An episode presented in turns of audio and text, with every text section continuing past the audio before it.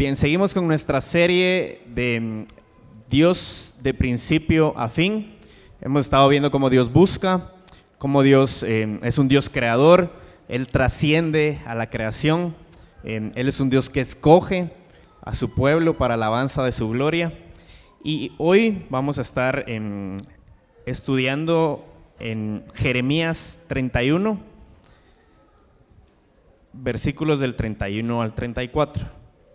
Entonces, para hacer la lectura, les voy a pedir que por favor se pongan de pie de nuevo en respeto al, texto. Jeremías 31, versículos del 31 al 34. Vienen días, declara el Señor, en que haré con la casa de Israel y con la casa de Judá un nuevo pacto. No como el pacto que hice con sus padres el día que los tomé de la mano para sacarlos de la tierra de Egipto. Mi pacto que ellos rompieron, aunque fui un esposo para ellos, declara el Señor. Porque este es el pacto que haré con la casa de Israel después de aquellos días, declara el Señor. Pondré mi ley dentro de ellos y sobre sus corazones la escribiré. Entonces yo seré su Dios y ellos serán mi pueblo. No tendrán que enseñar más cada uno a su prójimo y cada cual a su hermano, diciéndole, conoce al Señor, porque todos me conocerán desde el más pequeño de ellos hasta el más grande, declara el Señor, pues perdonaré su maldad y no recordaré más su pecado. Oremos. Amado Dios, te doy gracias por el privilegio que nos das de ser expuestos a tu palabra. Señor, por vivir en un país en el que no sufrimos persecución, sino que libremente podemos reunirnos, congregarnos, adorarte con música, Señor, adorarte con nuestros corazones pero también es, un tiempo en el que somos expuestos a tu texto, a tu verdad, Señor. Así que te pido que, nos confrontes con ellas. Señor, que uses em, el mensaje que Justin trabajó, Señor, para recordarnos tu gloria, para recordarnos el sacrificio de Cristo en la cruz y para que salgamos retados, Señor, no a vivir vidas buenas, sino a vivir vidas santas para tu gloria. Es en el nombre de Cristo que oro. Amén. Pueden tomar su lugar. Buenos días. ¿En qué consiste el ser un humano? Esta es una de aquellas preguntas existenciales que cada persona busca contestar si lo sabe o no. Y, cada uno de nosotros, aun si lo sabemos o no, hemos ordenado nuestra vida de una manera que alinea con lo que nosotros consideramos que significa ser un humano. Mi suegra vive en Orlando y mi cuñada es parte de un grupo de mamás que todos hacen eh, muchas cosas con Disney hay hasta cierto punto una Disneylatría, se podría decir. Pero por todas estas conexiones, mi eh, cuñada tiene diferentes conexiones, entonces ella logró que nosotros entráramos a Disney en estos días que nosotros anduvimos ahí en Orlando. Y tal vez soy demasiado gruñón, pero cualquier lugar que tiene tanta gente no se puede llamar el lugar más feliz del mundo, pero quizás solo soy yo, ¿verdad? Pero Disney tiene una frase famosa que es parte de su, de su marketing. Y la frase famosa en inglés es Where Dreams Come True, donde los sueños se realizan. Y todo lo que hay en Disney se ha creado específicamente para darte una experiencia como de tus sueños.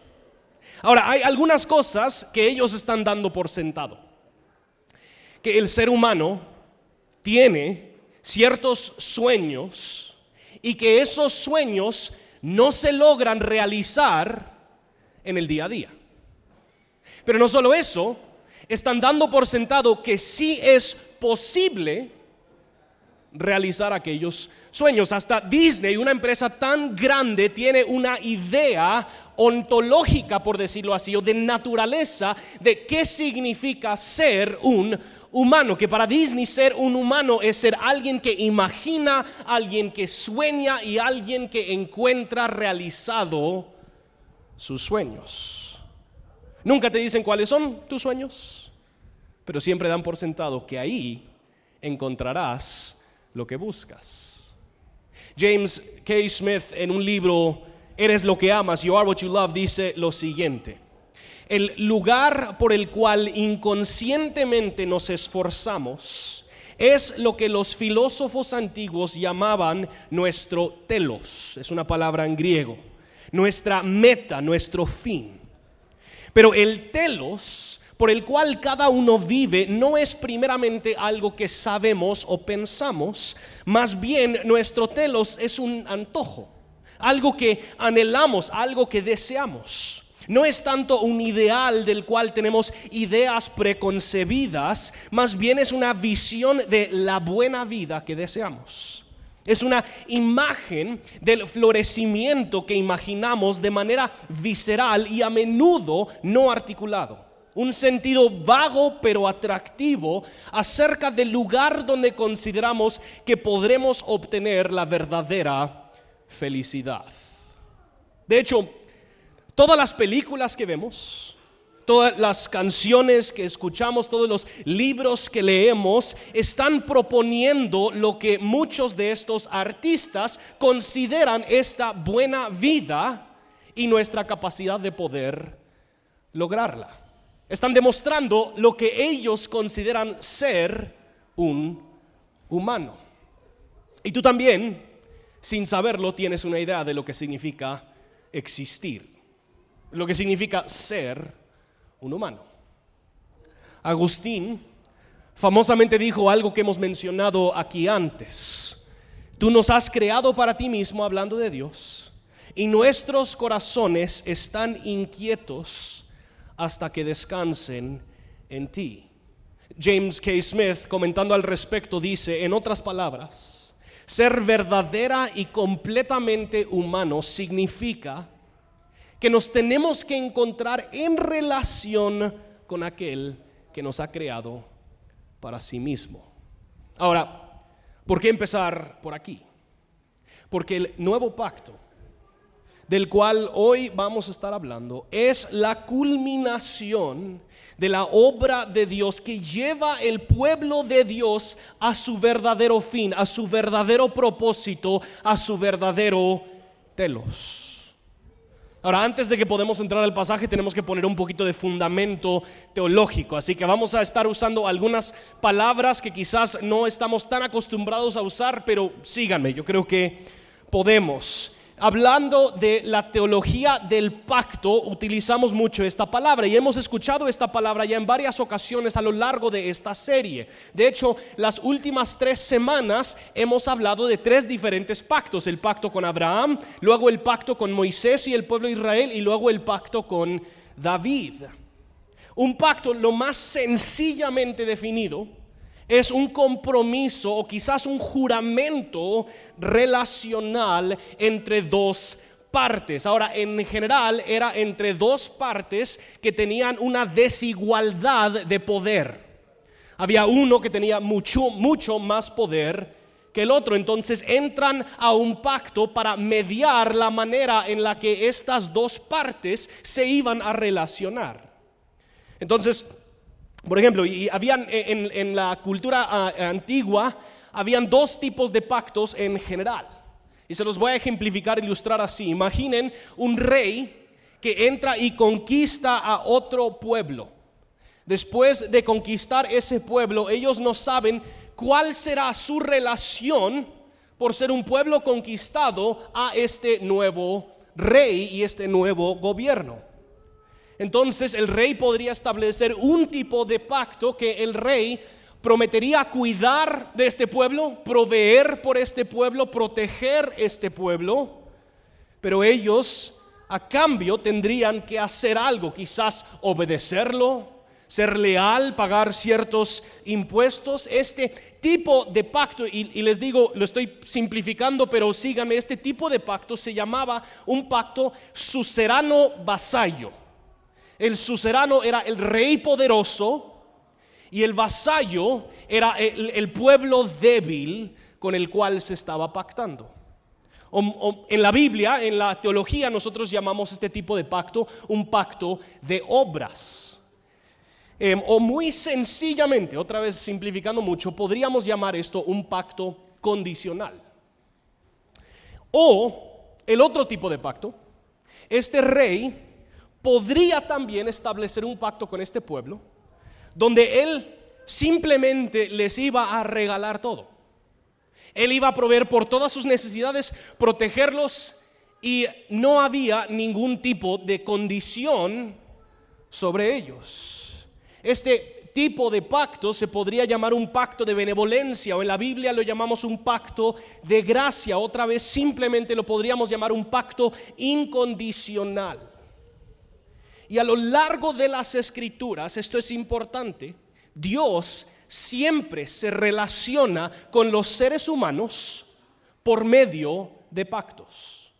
En toda la escritura, Dios siempre se relaciona con los seres humanos por medio de pactos. Y en la Biblia los pactos establecen las condiciones para que el pueblo escogido por Dios pueda conocerlo a Él y caminar con Él.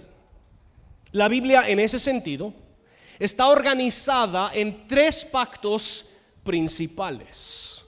Hay un pacto de redención y vamos a explicar todos estos. Hay un pacto de redención que es un pacto hecho entre la Trinidad antes de la fundación del mundo. Hay un pacto de obras que es inaugurado con Adán que lo falla y luego es cumplido perfectamente por Cristo. Y luego hay un pacto de gracia que progresivamente se está revelando en el cual nosotros ahora en Cristo hemos sido incluidos. Pero fuera de estos tres pactos, hay cuatro otros pactos que suceden entre Adán y Cristo. Todos estos pactos que se encuentran entre Adán y Cristo son, por decirlo así, la revelación progresiva del pacto de gracia, llevándonos al punto pináculo que es el establecimiento del nuevo pacto en Cristo. Ahora, hoy no tenemos el espacio para contestar todas las preguntas que podrían surgir de todo esto, pero les, les voy a plantear esta, tenemos una línea de tiempo al cual vamos a regresar varias veces. Nosotros tenemos antes de la fundación del mundo el pacto de redención, que es establecido entre la Trinidad, luego la creación, el pacto de obras con Adán, que Adán falla resultando en la caída, pero en Génesis 3.15 sucede la primera mención del pacto de gracia, y progresivamente esto se va em, revelando hasta llegar al punto pináculo de Cristo. Entonces vamos a dar un, un panorama, un brochazo rapidísimo, muy rápido, Justin en breve de los pactos que nos llevan hasta el nuevo pacto. Primero vamos a empezar con el pacto de Adán y luego vamos a retroceder al pacto de redención. El pacto de con Adán, Dios establece un pacto con Adán y que para conocerlo a él y caminar con él, Adán tendría que multiplicarse, sojuzgar la tierra y tendría que obedecer el mandamiento. Que no coman del fruto el conocimiento del bien y del mal, depender de Dios. Si Adán obedece, ellos siempre tendrán todas sus necesidades provistas. Serían cuidados por Dios y serían el pueblo de Dios para siempre. Si desobedecen, ellos, nos dice Dios, seguro que morirán. Traerán maldición sobre ellos mismos y sobre todos sus descendientes. Y nosotros sabemos que Adán y Eva fallan, no obedecen el mandamiento, fallan en el pacto de obras y por lo tanto cosechan maldición tanto para ellos como para todos sus descendientes. ¿Alguno aquí que es descendiente de Adán? Sí, la respuesta sería todos, ¿verdad? Pero Dios responde de una manera increíble. Y lo mencionamos en Génesis 3:15, Dios promete que Él, por medio de la simiente de la mujer, enviará a alguien que machucará la cabeza de la serpiente. Esto es la primera mención, la primera sombrita que nosotros tenemos del pacto de gracia. Que Él enviará a alguien que hará lo que Adán no pudo hacer. Que sí podrá obedecer a Dios y destruir la maldad de la serpiente. Y todos los pactos en el Antiguo Testamento entonces son una revelación progresiva de esta primera promesa que llega a su culminación en Cristo. Lo podríamos ilustrar así. Yo no sé si hay aquí algunos aficionados de los rompecabezas. Mi mamá es gran aficionada. Toda la Navidad y todo el Año Nuevo, ella tiene como dos o tres rompecabezas de mil, dos mil piezas. A mí me parece de lo más aburrido del mundo, pero a ella le encanta. Pero yo no sé si has intentado armar un rompecabezas sin la portada de la caja. Es sumamente difícil. Ahora, si queremos ponernos en la mentalidad de aquellos quienes están en el Antiguo Testamento en este momento, así están ellos. No tenemos la, la, foto completa, no tenemos la imagen completa, pero poco a poco se empieza a armar ciertas piezas de lo que será la foto completa que nosotros ya vemos revelada en Cristo. Entonces la, la primera pieza, el primer paso progresivo es un pacto que Dios establece con Noé. Dios se acerca con Noé. En Génesis 6 la maldad ha llegado a un punto caótico. Entonces Dios determina que Él va a destruir todo y empezar de nuevo, solo que no completamente de nuevo con la humanidad, porque Él escoge a Noé y su familia y Dios promete que Él los va a salvar y lo único que ellos tienen que hacer es creer que Dios los va a salvar y construir este bendito arca. Lo construyen y Dios los salva. Y, después del diluvio, Dios establece un pacto con Noé parecido a Génesis 1. En Génesis 9 vemos que Dios establece su pacto con Noé y hay ciertas cosas que son muy parecidas a Génesis 1 y 2. Dios afirma de nuevo la imagen de Dios. Dios les dice que ellos se deberían multiplicar y también sojuzgar la tierra. Se afirma el mandato cultural que hasta cierto punto hay un reinicio de la raza humana en la persona de Noé y su familia. Y, Dios le promete que Él ya nunca jamás va a destruir la creación. Que esto es, esto es lo que nosotros llamamos la, base para la gracia común. Que toda la tierra, Dios la va a sostener para que siga proveyendo por todas las necesidades de la raza humana, independiente de si ellos le pertenecen a Él como su pueblo o no. Todos comen, no solo los hijos de Dios. Todos tienen sus necesidades provistas, no solo los hijos de Dios. Entonces Dios está prometiendo que Él va a sostener la creación. Y esto es gratis, esto es gratis. Nosotros creemos que deberíamos cuidar de la creación. Pero quiero poner esto en paréntesis. No lo hacemos necesariamente por miedo al crisis, lo hacemos por mayordomía. Cuidamos la creación con la confianza de que Dios le ha prometido a Noé que Él va a sostener su creación. Ahora, de ahí nosotros vemos que Noé y uno de sus hijos fallan de manera dramática. Y sinceramente, comentaristas y teólogos no logran eh, saber exactamente cuál fue el pecado de Noé y su hijo, pero se supone que es algo muy escandaloso. Y Noé entonces condena al hijo de su hijo y luego él decide bendecir a uno de sus hijos, a uno de su simiente, que es el hijo Sem. Unos capítulos después, en Génesis 11, nosotros vemos una genealogía. Y esto es importante, las genealogías en la Biblia no simplemente son como que transicional, no tengo nada que decir, a ver, voy a contar cómo llegamos aquí, sino que Génesis está trazando la línea de la simiente bendecida. Entonces en Génesis 11 nosotros vemos la, bendición pasar desde Sem y nos cuenta toda la genealogía y llegamos hasta el padre de Abraham.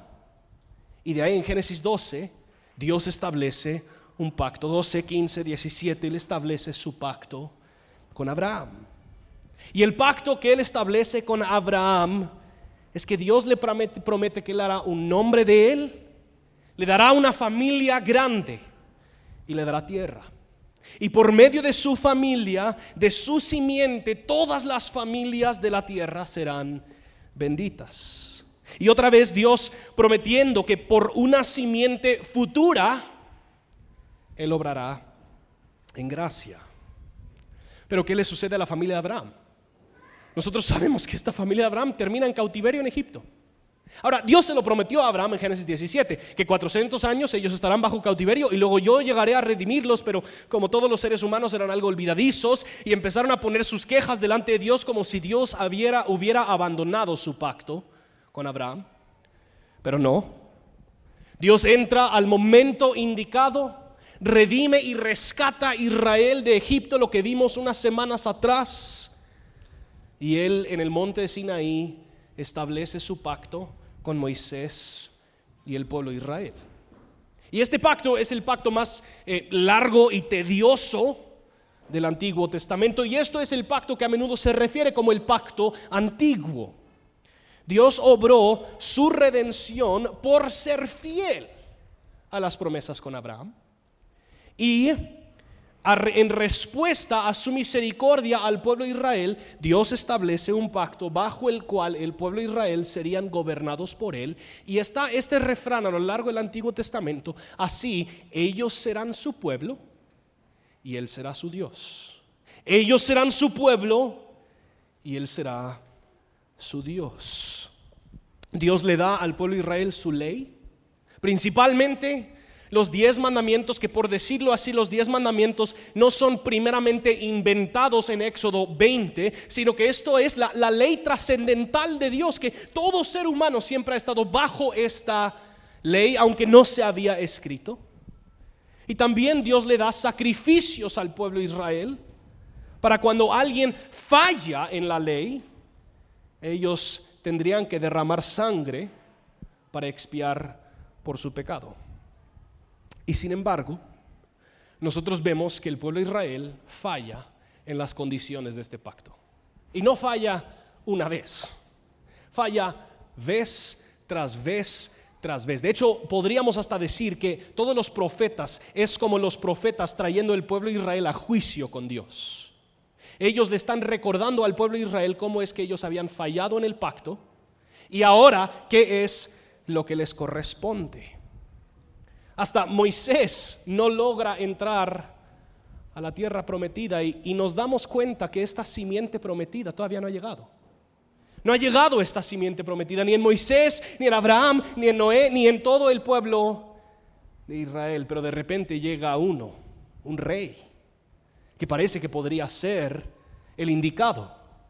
Dios entonces establece un pacto con David. Nosotros llegamos a David y sabemos que el pueblo de Israel había pedido que se le diera un rey.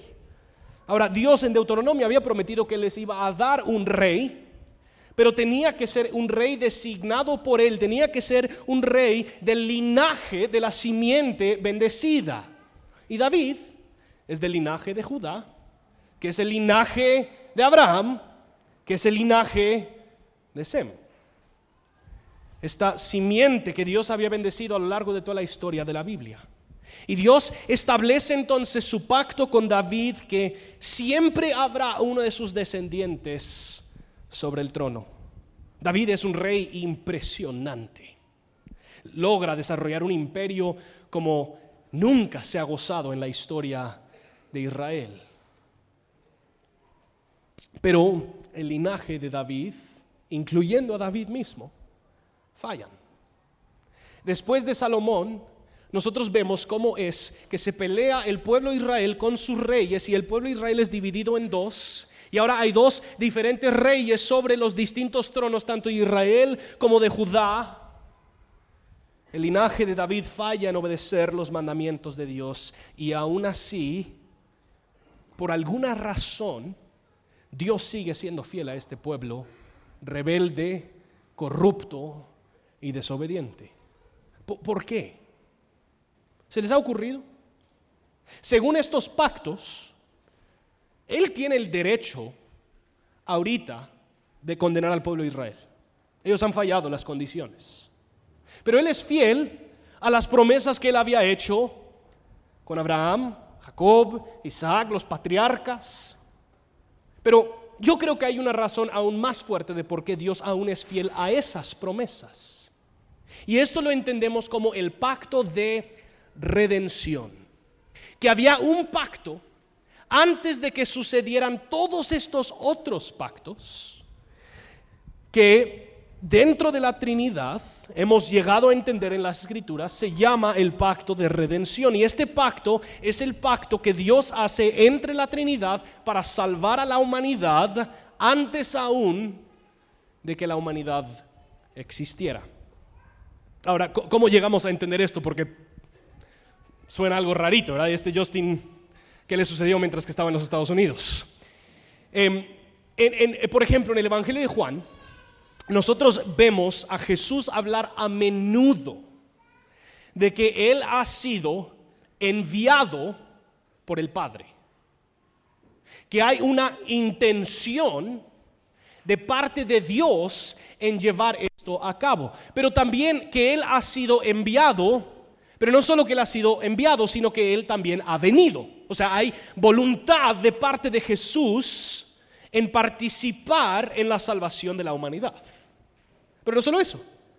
Lo hemos escuchado hace un par de semanas cuando hablamos del pacto con Abraham.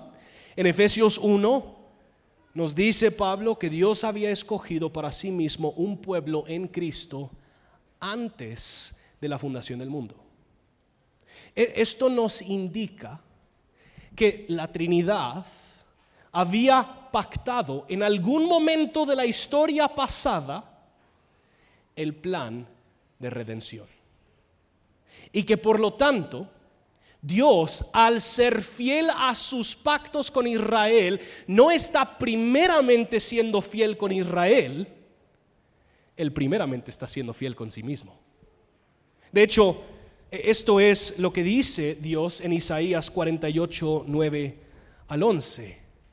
Él dice, por amor a mi nombre contengo mi ira. Y para mi alabanza, alabanza la reprimo contra ti. Te he purificado, pero no como a plata, te he probado. Por amor mío, por amor mío lo haré, porque ¿cómo podría ser profanado mi nombre, mi gloria? Pues no la daré a otro. Dios, al ser fiel con los pactos a Israel, Él está siendo fiel a sí mismo. Podríamos ilustrarlo así, esto quizás es un poquito jalado, pero sígame. Pensamos en una pareja joven, que ellos están planificando su vida futura. Y entre esa conversación sale el tema de tener hijos. En, ese momento, quizás implícitamente, pero aún quizás explícitamente, hay un acuerdo en el matrimonio de que ellos van a amar, proveer y proteger a los hijos que ellos podrán llegar a tener. Aún antes de que esos hijos lleguen a existir. Entonces, y esto otra vez es simplemente gratis. Papás, especialmente papás, ¿quieres ser un padre como Dios es padre? Dile esto a tus hijos. No hay nada que podrías hacer. No hay ningún lugar a donde podrías ir que te alejará de mi amor hacia ti. Porque eso es el amor, eso es el compromiso, eso es el pacto que Dios ha tenido para con su pueblo, porque Él determinó en sí mismo, en la Trinidad, que Él lo iba a hacer y Él es fiel a sus pactos. Entonces, después de siglos y siglos del pueblo de Dios esperando que Dios cumpliera su promesa para con Adán, a enviar a alguien que restaurara todo, llegamos al libro de Jeremías 31, a la promesa del nuevo pacto. El contexto del libro de Jeremías se da precisamente por la desobediencia del pueblo de Israel al pacto que él había establecido con ellos en Moisés. Porque ellos habían fallado el pacto, ellos estaban bajo cautiverio, habían sido llevados a Babilonia fuera de su tierra, sin acceso al templo, sin un rey, y pareciera que Dios había abandonado ya sus pactos con ellos. Pero sabemos que Dios es fiel. Y en Jeremías 31 entonces, con un tono sobrio, pero lleno de esperanza, Dios le promete a este pueblo desesperanzado, rebelde y cansado, que Él sigue siendo fiel y que Él enviará la simiente de la mujer que llevará a cabo su obra. Y Él nos dice varias cosas acerca de este nuevo pacto. Noten primero versículo 31 y 32. Vienen días, declara el Señor, en que haré con la casa de Israel y con la casa de Judá un nuevo pacto. No como el pacto que hice con sus padres en el día que los tomé de la mano para sacarlos de la tierra de Egipto. ¿A qué pacto se refiere? Al pacto con Moisés, al, pacto de Sinaí. Mi pacto que ellos rompieron y me encanta esto. Noten lo que dice, lo que dice Dios, aunque yo fui un esposo para ellos. Él parte de la razón por la que hablamos del matrimonio en términos de pacto es porque Dios habla del matrimonio en términos de pacto. Que Él se ha comprometido para con su pueblo y Él ha sido fiel, aunque ellos no. De hecho, si tienes un poquito de tiempo libre, léete el libro de Oseas, que es, bueno, adelante. Lo primero que nosotros vemos prometido aquí es que Él va a establecer un pacto nuevo que es distinto al pacto antiguo que él estableció con Moisés. Bajo el pacto de Moisés, los términos, las condiciones se basaban en la obediencia de Israel. El pueblo tenía que obedecer para poder gozar de intimidad con Él. El pueblo tenía que constantemente purificarse, sacrificar y derramar sangre tras sangre tras sangre para poder volver a la ley y tratar con su culpabilidad delante de la ley y por lo tanto gozar de intimidad con Dios. Imagínate que tú eres un orador en un evento público pero antes de este evento público hay una gran cena gala y están sirviendo espagueti. Esto no me ha sucedido. Que no sea así, ¿verdad? Y mientras que estás disfrutando del espagueti, se te termina chorreando todo encima la camisa, la salsa de tomate. Ahí, ahí tienes dos opciones. O te cambias la camisa, o te pones un saco que simplemente cubre donde habías chorreado esta salsa.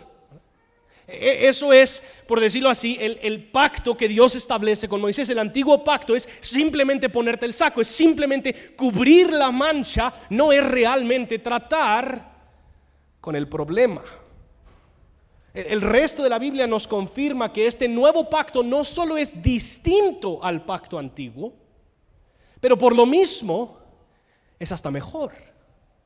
Noten lo que dice el autor de Hebreos en Hebreos 8, 6. Pero ahora Jesús ha obtenido un ministerio tanto mejor, por cuanto Él es también el mediador de un mejor pacto, establecido sobre mejores promesas.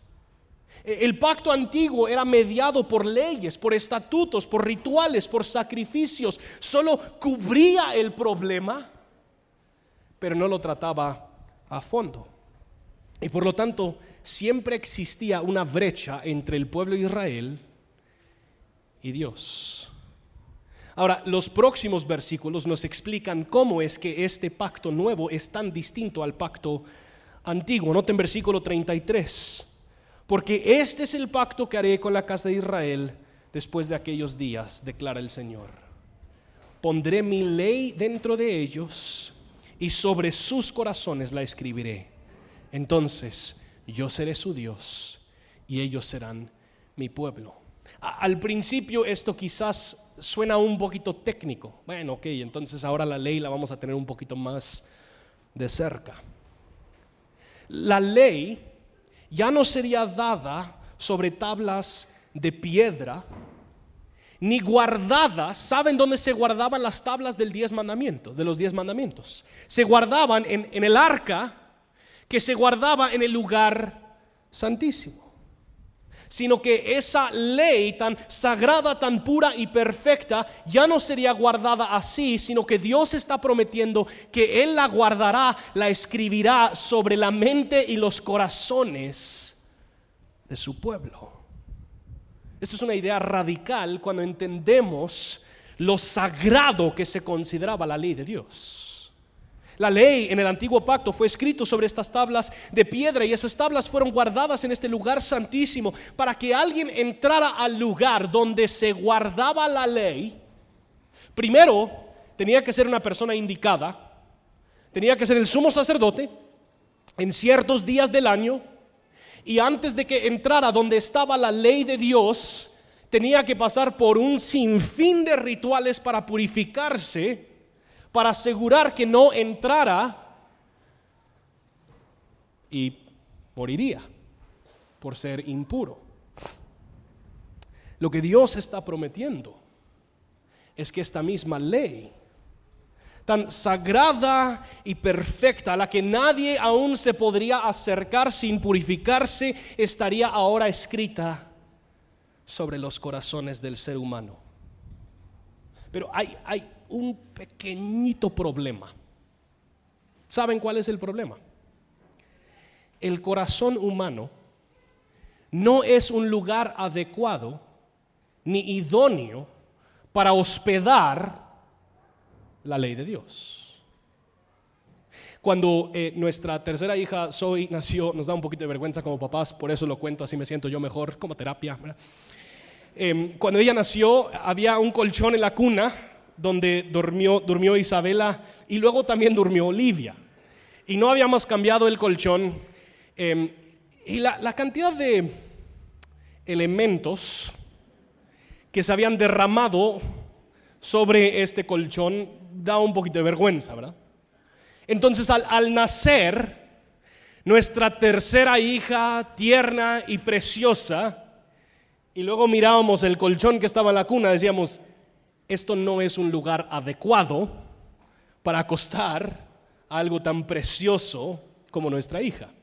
Y eso es lo mismo que está sucediendo aquí en Jeremías 31, que el corazón humano, Dios está prometiendo que Él va a escribir su ley sobre ese corazón humano, pero ya sabemos, Jeremías lo ha dicho, el corazón es engañoso sobre todas las cosas. Pablo dice en Romanos 1 que nuestro corazón ha sido entenebrecido y oscurecido por el pecado. Jesús dice que toda la maldad del hombre procede del corazón y por lo tanto lo que Dios está prometiendo no es simplemente escribir su ley sobre los corazones. Él está prometiendo que Él va a cambiar sus corazones. De hecho, eso lo afirma la otra promesa del nuevo pacto en Ezequiel 36. Noten lo que dice versículo 26 y 27 de Ezequiel 36, además les daré un corazón nuevo. Pondré un espíritu nuevo dentro de ustedes, quitaré de su carne el corazón de piedra, les daré un corazón de carne, pondré dentro de ustedes mi espíritu y haré que anden en mis estatutos y que cumplan cuidadosamente mis ordenanzas. Dios está prometiendo algo espectacular.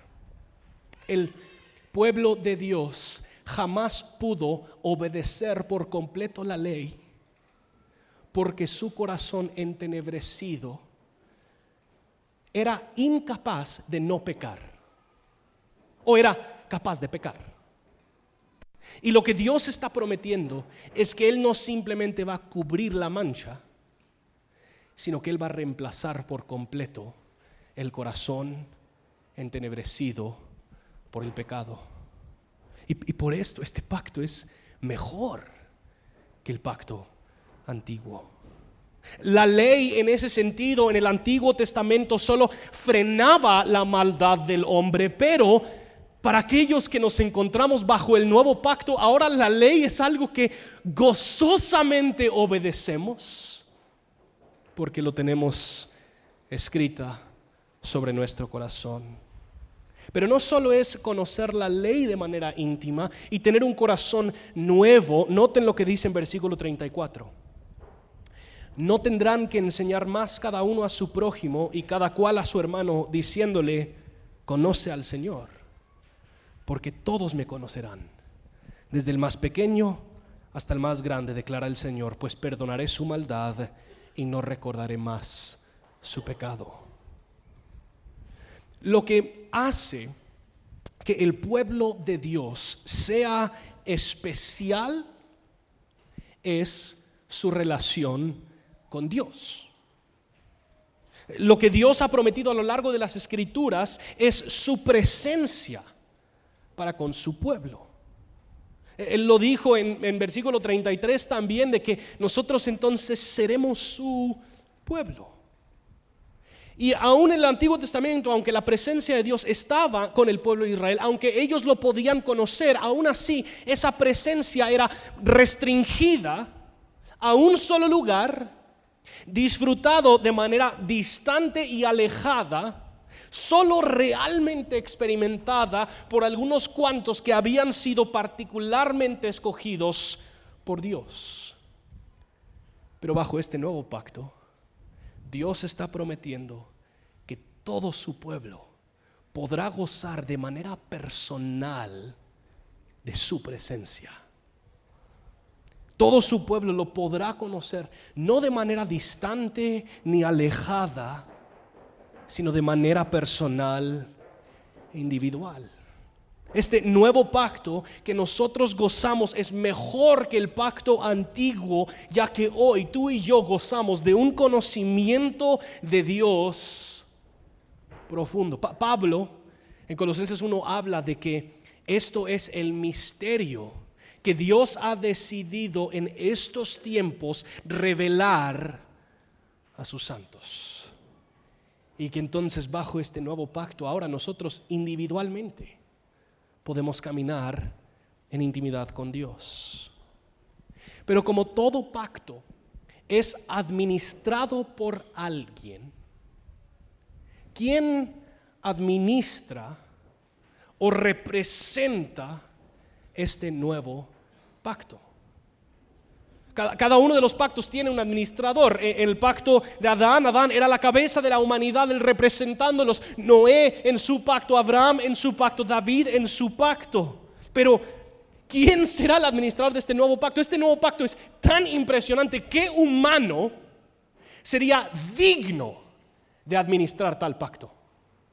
Pero al mismo tiempo, nosotros vemos el que lo hará todo. Si, ven en Jeremías 31 la cantidad de cosas que Dios dice, y yo haré, y yo pondré, y yo estableceré, es Dios quien lo va a ejecutar.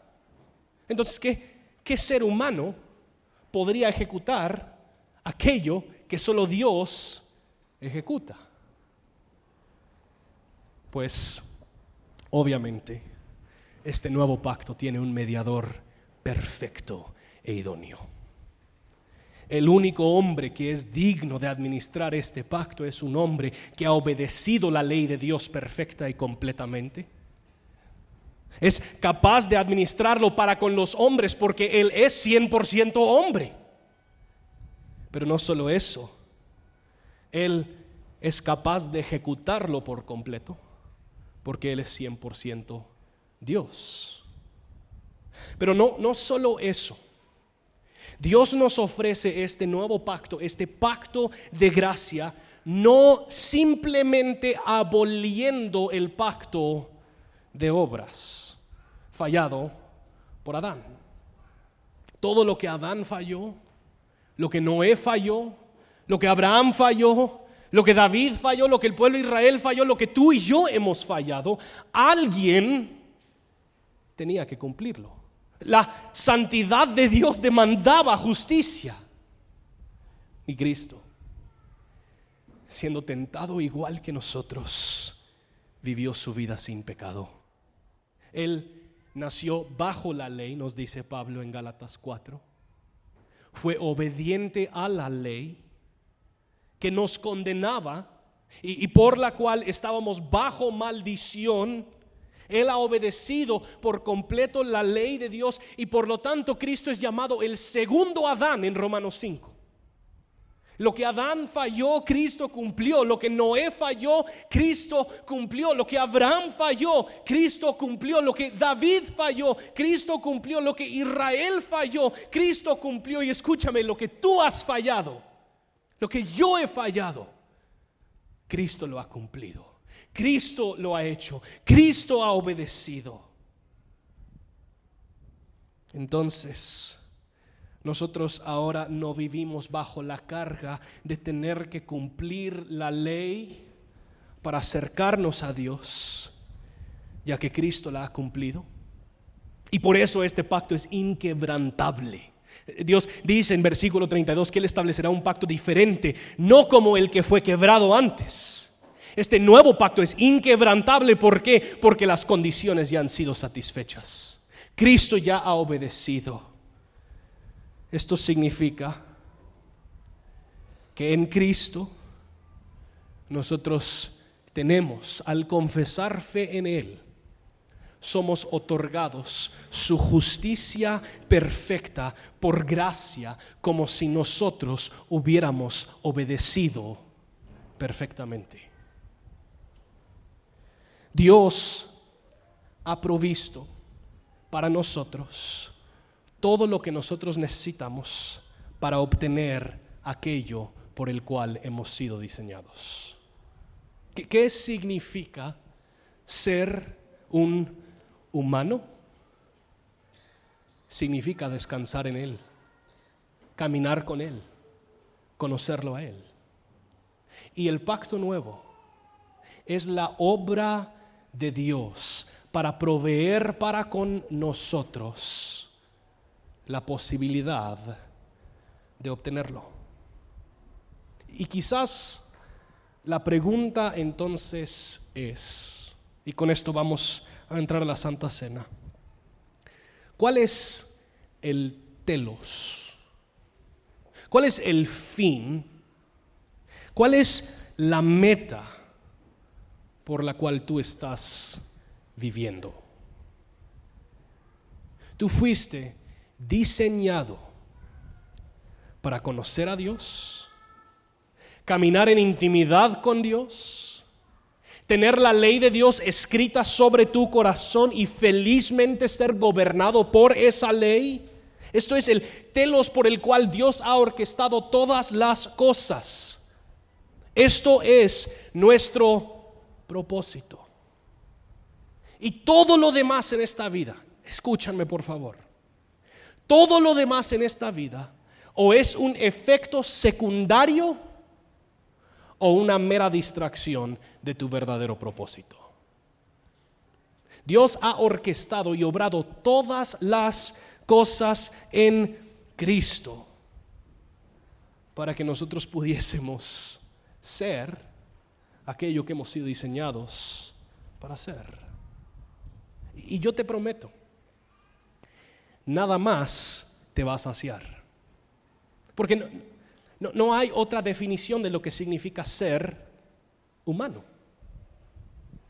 Y las buenas noticias del Evangelio, del pacto nuevo, prometido desde Adán, revelado a lo largo de las escrituras, culminado en Cristo, es que es posible que tu corazón descanse en Dios. Es posible conocerlo a Él y caminar con Él. Pero por naturaleza, nuestro corazón no es un lugar adecuado para la ley de Dios. Y nosotros no somos capaces en nuestra fuerza de conocer a Dios. Y las buenas noticias del nuevo pacto es que Jesús ha cumplido perfectamente la ley en nuestro lugar y también fue sacrificado derramando su sangre en nuestro lugar. Y cuando nosotros nos arrepentimos de nuestro pecado y confesamos fe en Él, entonces su vida perfecta, justa, piadosa nos es regalada únicamente por gracia. Y por su gracia, entonces nos dice Pablo en Gálatas 3, somos incluidos como coherederos de todas las promesas de Dios.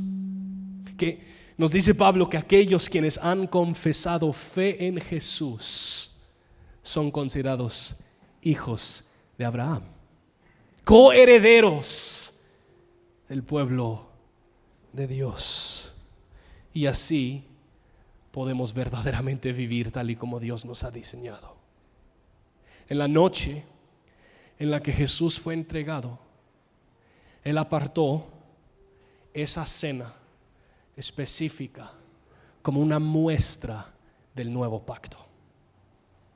Y hoy nosotros únicamente nos acercamos a Dios por medio de este nuevo pacto establecido en Cristo. Entonces nosotros al celebrar la Santa Cena, afirmamos que nos consideramos parte del pueblo del pacto de Dios.